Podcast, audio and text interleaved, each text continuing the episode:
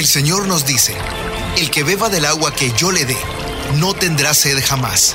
Se convertirá en él, en fuente de agua que brota para vida eterna. Y para conocer más de esa agua que nos da vida, Buenos días en el camino presenta El Cántaro, un segmento conducido por el padre José Román Flecha, doctor en teología moral, quien nos orienta sobre la verdad de nuestra fe. A continuación,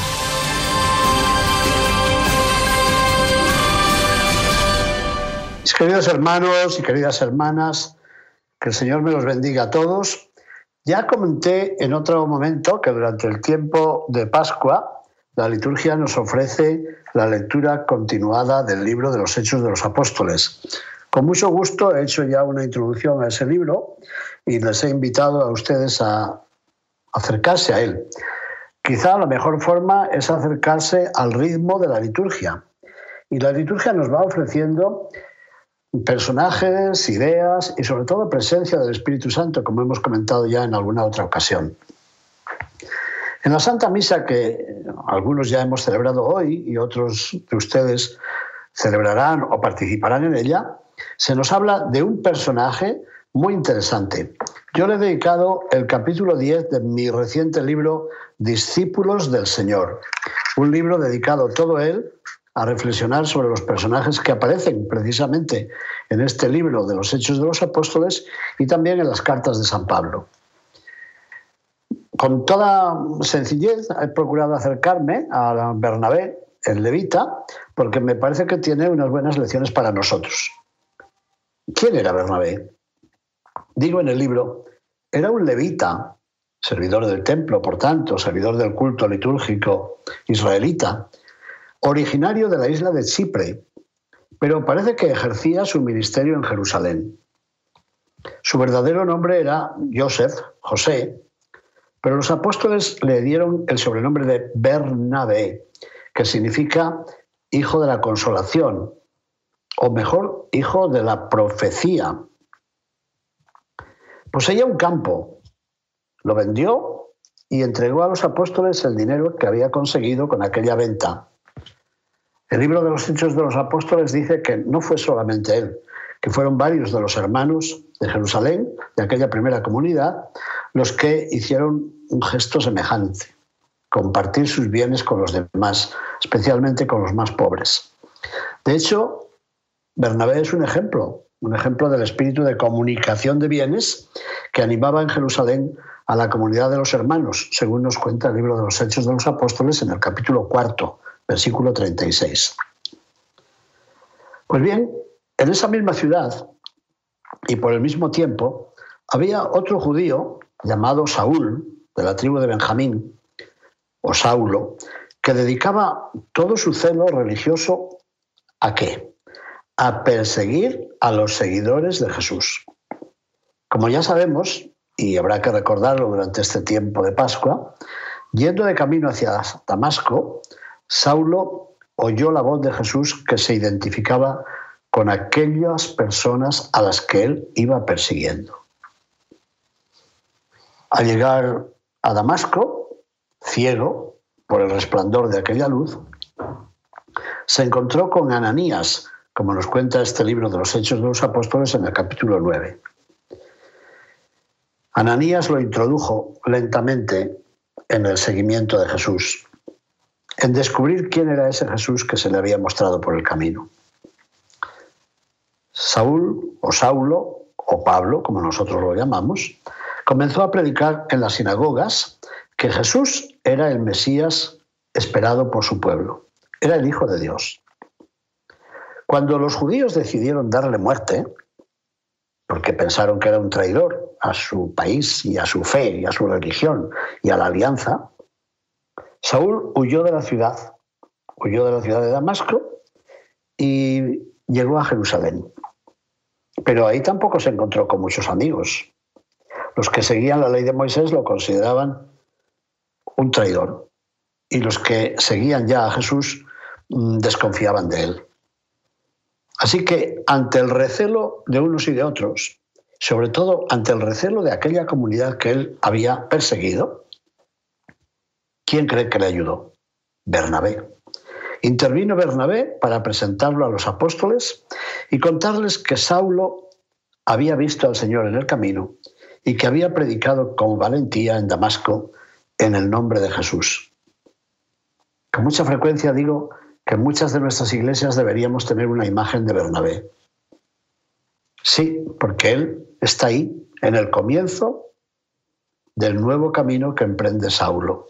Y por tanto, en el comienzo de esta expansión de la fe en Jesucristo nuestro Señor, en medio de los procedentes de otros países, de una cultura, como es la, cultura griega, la cultura helenística, diferente de la cultura hebrea.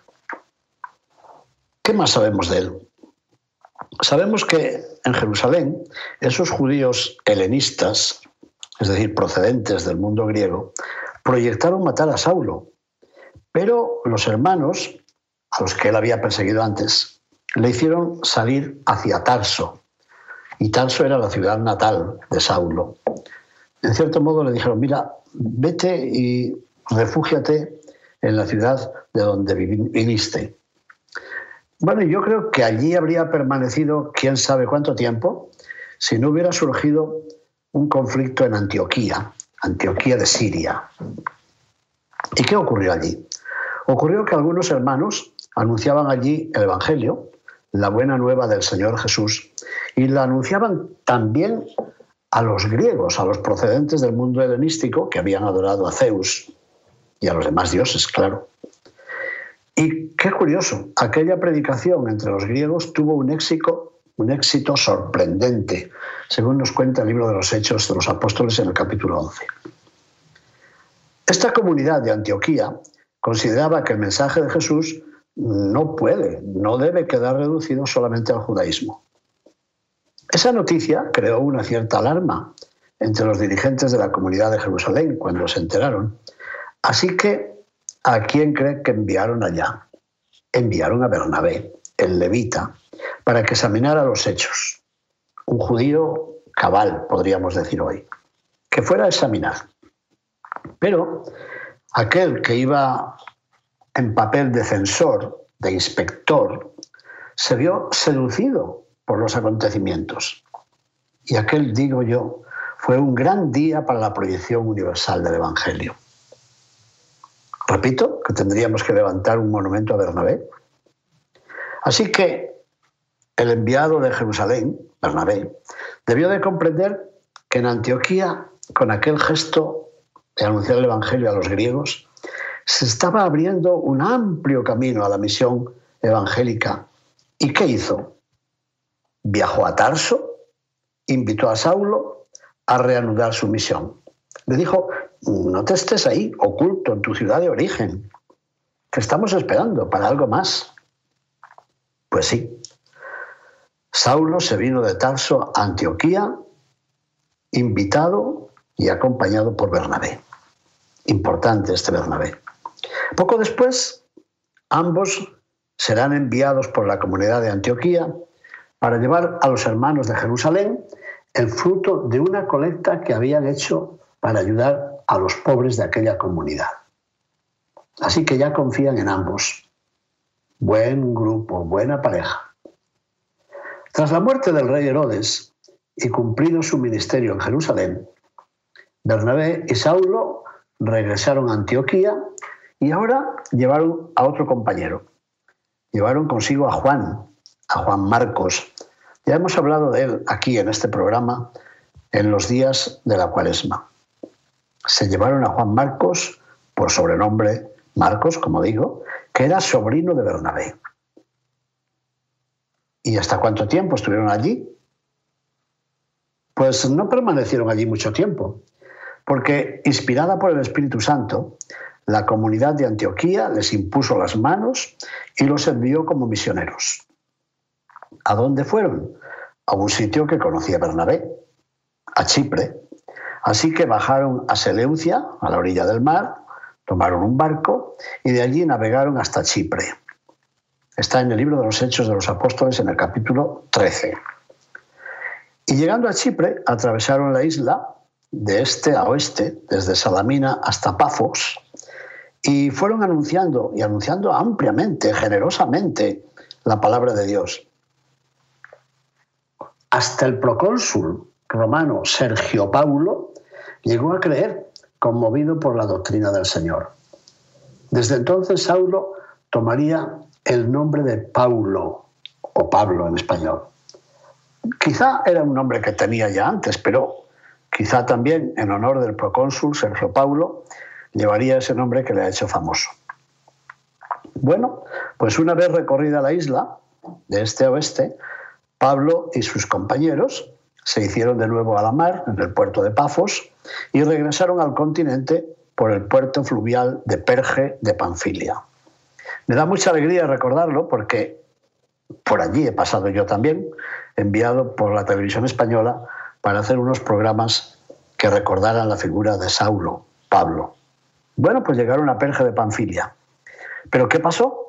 Allí ocurrió que Juan, llamado Marcos, el sobrino de Bernabé, se separó de sus compañeros y se volvió a Jerusalén. ¿Por qué? No me lo pregunten porque no lo sé. Quizá tuvo, decimos en España, una especie de morriña, de nostalgia, homesickness, quería volverse a su casa o pensaría que no estaba preparado para aquella función y aquel apostolado misional, no lo sé. El caso es que quedaron solos Pablo y Bernabé. De ahí subieron a Antioquía de Pisidia. Allí Pablo y Bernabé entraron el sábado en la sinagoga y allí Pablo anunció a Jesucristo con un discurso bellísimo, un discurso que resume los temas habituales de su predicación. Cómo eh, Jesús había sido condenado a muerte, había resucitado, los apóstoles eran testigos de ello. Bueno, el resumen de la predicación evangélica que ya conocemos porque también se lo habíamos oído a Simón Pedro. ¿Y qué ocurrió? Ocurrió que los judíos más ortodoxos se enfrentaron violentamente a aquellos dos misioneros, a Pablo y a Bernabé. Pero yo creo que aquello fue providencial. Después de un disgusto siempre nos está esperando el Señor. Aquella oposición les ayudó a descubrir que eran llamados a otra cosa. Eran llamados para anunciar el Evangelio de Jesús a los gentiles, es decir, a los paganos, a los procedentes del mundo griego. Pero la cosa no quedó ahí. Los judíos incitaron, dice el texto, a las mujeres piadosas y distinguidas de aquella ciudad, de Antioquía de Pisidia, y también a los principales de la ciudad y juntos promovieron una persecución contra Pablo y Bernabé y los expulsaron de su territorio. ¿Qué hacer? Salir de la ciudad. Fueron caminando hacia el este y llegaron a Iconio, a Listra y a Derbe y sus alrededores para anunciar la buena nueva. Bueno, lamentablemente yo solo he podido estar en Iconio y me acuerdo muy bien de aquella ciudad y de la capilla dedicada a San Pablo y de las motocicletas que hacían un ruido que para qué les cuento. Pero no pudimos ir a Listra y a Derbe, que por otra parte poco íbamos a encontrar, porque son ciudades que han desaparecido, quedan las ruinas nada más. Bueno, pero ellos sí, no se habían destruido aquellas ciudades y los dos, Bernabé y Pablo, llegaron a Listra. Y en Listra Pablo curó a un tullido, ¿Pero qué creen? El portento llevó a la gente a considerar a aquellos dos predicadores como dioses. Así que a Bernabé, que parece que tenía una buena figura, lo llamaron Zeus, el padre de todos los dioses, seguramente por su figura física. Y a Pablo, que era más pequeño, le llamaron Hermes, pero no porque fuera más pequeño, sino por su elocuencia, porque hablaba muy bien. Así que los confundieron con dos dioses. ¿Qué hacer? Pablo tomó la palabra y dijo, están ustedes locos, no, que no somos dioses nosotros, somos personas humanas como ustedes y ustedes no hacen bien en adorar ni a dioses de madera ni a personas. Así que denunció el paganismo. ¿Y qué ocurrió? Que en lugar de adorarlos, empezaron a apedrearlos. Las gentes lapidaron a Pablo y lo arrastraron fuera de la ciudad. Lo dejaron allí, dándolo por muerto. De todas formas, Aquellos dos misioneros continuaron su viaje, fueron designando presbíteros, que es una palabra griega que significa los mayores, los ancianos. Es decir, fueron dejando responsables de las comunidades, fueron confortando los ánimos de los discípulos, fueron exhortándoles a perseverar en la fe. ¿Y qué? Que su experiencia les enseñó una cosa muy importante. Lo dice el libro de los Hechos de los Apóstoles en el capítulo 14, versículo 22. La frase que repetía Pablo de ahora en adelante es, es necesario pasar por muchas tribulaciones para entrar en el reino de Dios. ¿La repito? Para entrar en el reino de Dios es necesario pasar por muchas tribulaciones y por muchos disgustos, por muchos dolores. Una frase que vale no solamente para Pablo y Bernabé, sino para todos nosotros. Después de eso, dejaron aquellas ciudades de la región de Licaonia, que están en lo alto, en una meseta, en el centro de la península de Anatolia, en la actual Turquía. Abandonaron la meseta y Pablo y Bernabé bajaron a Atalía y allí tomaron un barco con dirección a la ciudad de donde habían partido. ¿Se acuerdan cuál era? Antioquía de Siria. ¿Y qué hicieron? Habían sido enviados por la comunidad, ¿no es cierto? Así que al volver, al retornar, lo que hicieron fue asistir a la comunidad y dar cuenta. Esto me gusta mucho, porque misionero significa enviado, del verbo mitre, misi, enviados. Así que los enviados dieron cuenta a quien los había enviado, a la comunidad. ¿Y qué les dijeron? Que el Espíritu de Dios les había ido acompañando por todas partes para que pudieran abrir a los paganos la puerta de la fe. Bueno, un favor que les debemos a Pablo y a Bernabé. Pero siempre después de una tempestad viene otra. Así que de la región de Judea, es decir, de Jerusalén, llegaron a Antioquía algunos que venían denunciando a los nuevos cristianos que no habían recibido la circuncisión. Es decir, se habían hecho cristianos, pero no querían cumplir con los ritos judíos. Pues bien, como ya tenían experiencia y además tenían fe, Pablo y Bernabé se opusieron a aquellos visitantes. Les dijeron, ustedes no tienen razón, tienen razón ellos, que han aceptado ya a Jesucristo y piensan que nos salvamos por la fe en Jesús, no por los ritos judíos. Como comprenderán, hubo una discusión en Antioquía, así que los hermanos de la comunidad de Antioquía enviaron a Bernabé y a Pablo hasta la ciudad de Jerusalén para que tratasen aquella cuestión con los apóstoles que seguían viviendo en Jerusalén y con los presbíteros de aquella comunidad. Y ahí los tenemos en una función muy importante. Llegaron a Jerusalén, se encontraron con Simón, sabemos que Simón, ¿verdad? Simón Pedro, el antiguo pescador de Bethsaida que Jesús había encontrado en Cafarnaún. Y en el encuentro Simón Pedro hizo notar que el paso a la salvación no estaba marcado por la circuncisión, sino por la gracia de Dios alcanzada para todos por el Señor Jesús. Bueno, Simón Pedro parece que no había estudiado teología, pero sabía algo. ¿eh? Escucharon a Bernabé y a Pablo, vieron cómo narraban los prodigios que Dios había realizado por medio de ellos entre los paganos. Y otro de los apóstoles, Santiago, llamamos Santiago el Menor, pariente de Jesús, apoyó la opinión de Pedro. Con ello se reconocía que Jesús había aportado una novedad definitiva, la salvación por la fe en Jesucristo y no por los ritos de la religión judía. Qué bueno. Los apóstoles y los presbíteros los enviaron de nuevo a la ciudad de Antioquía, de donde habían venido, pero no iban solos ahora. Fueron acompañados por un tal Judas, al que llamaban también Barsabás, y por Silas, que también al modo griegos y latinos se llamaba Silvano. Ellos, los cuatro, serían los portadores de la decisión de aquella primera reunión que se suele llamar el Concilio de Jerusalén. ¿Y cuál era la decisión? Que no se impusiera más cargas que abstenerse de las carnes sacrificadas a los ídolos, que se abstuvieran de la sangre de los animales estrangulados y de la impureza. Lo tenemos en el libro de los Hechos de los Apóstoles, capítulo 15, versículos 23 al 29.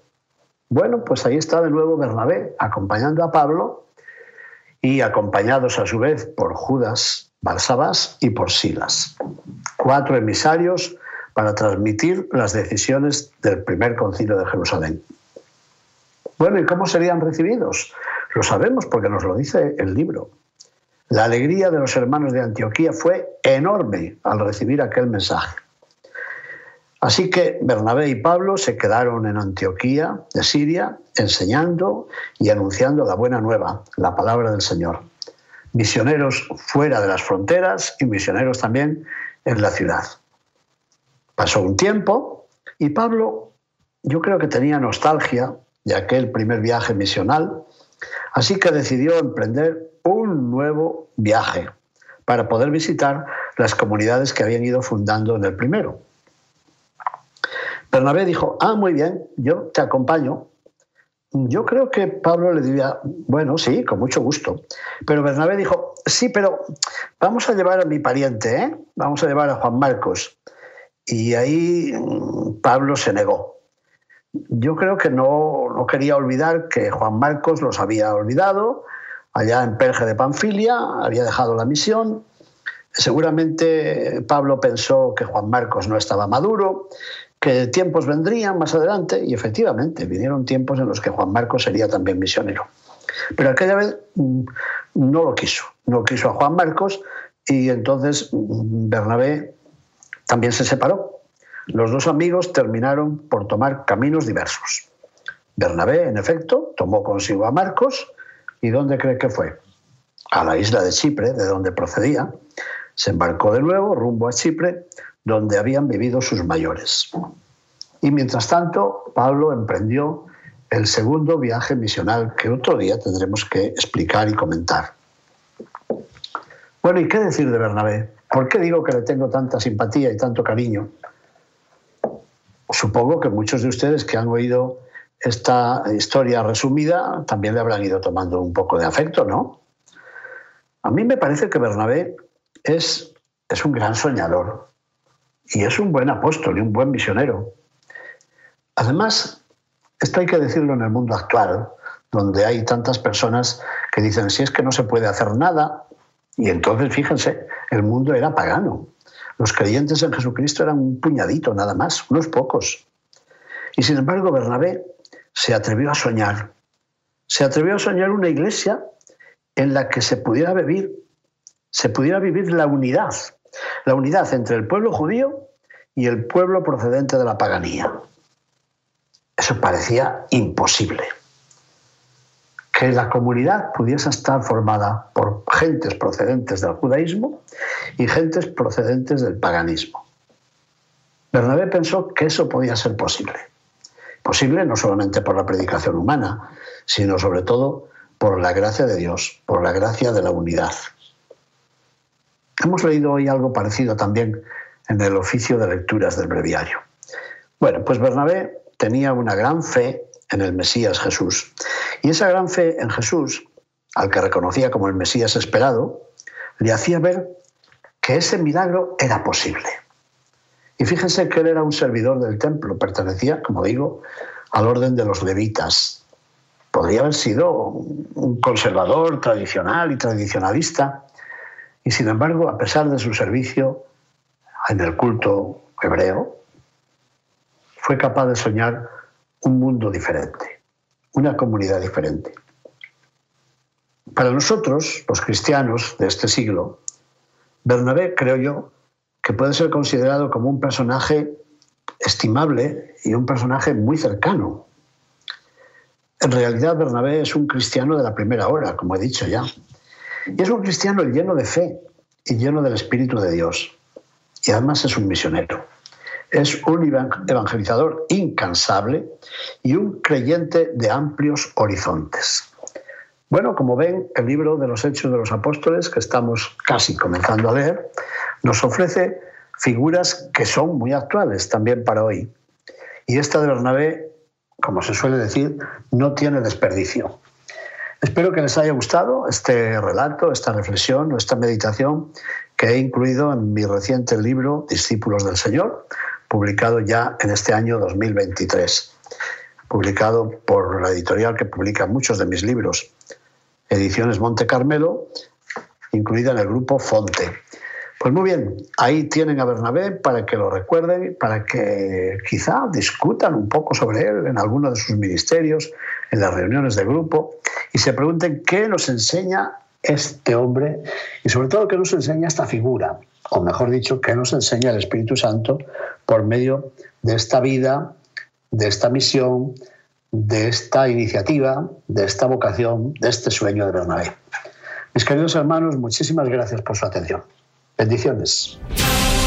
Buenos días en el camino presentó El Cántaro con el padre José Román Flecha.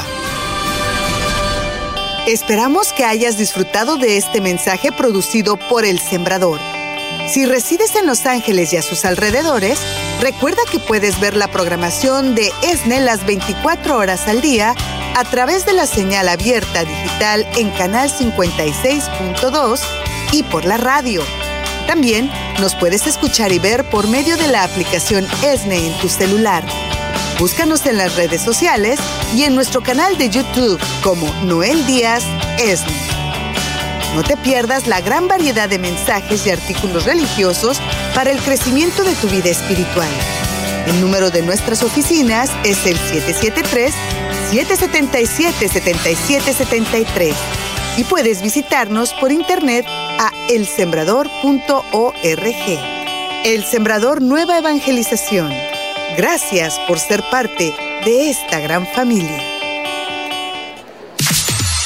¿Sabías que? La 540M en Salinas, California es la primera estación de ESNE, con programación 100% católica, totalmente en inglés, y la gran noticia es que la puedes escuchar en cualquier parte del mundo a través de la página jesusthesower.com y de la aplicación ESNE. Pasa la voz a tus hijos, amigos y familiares que se comuniquen mejor en inglés para que reciban el mensaje de la palabra de Dios.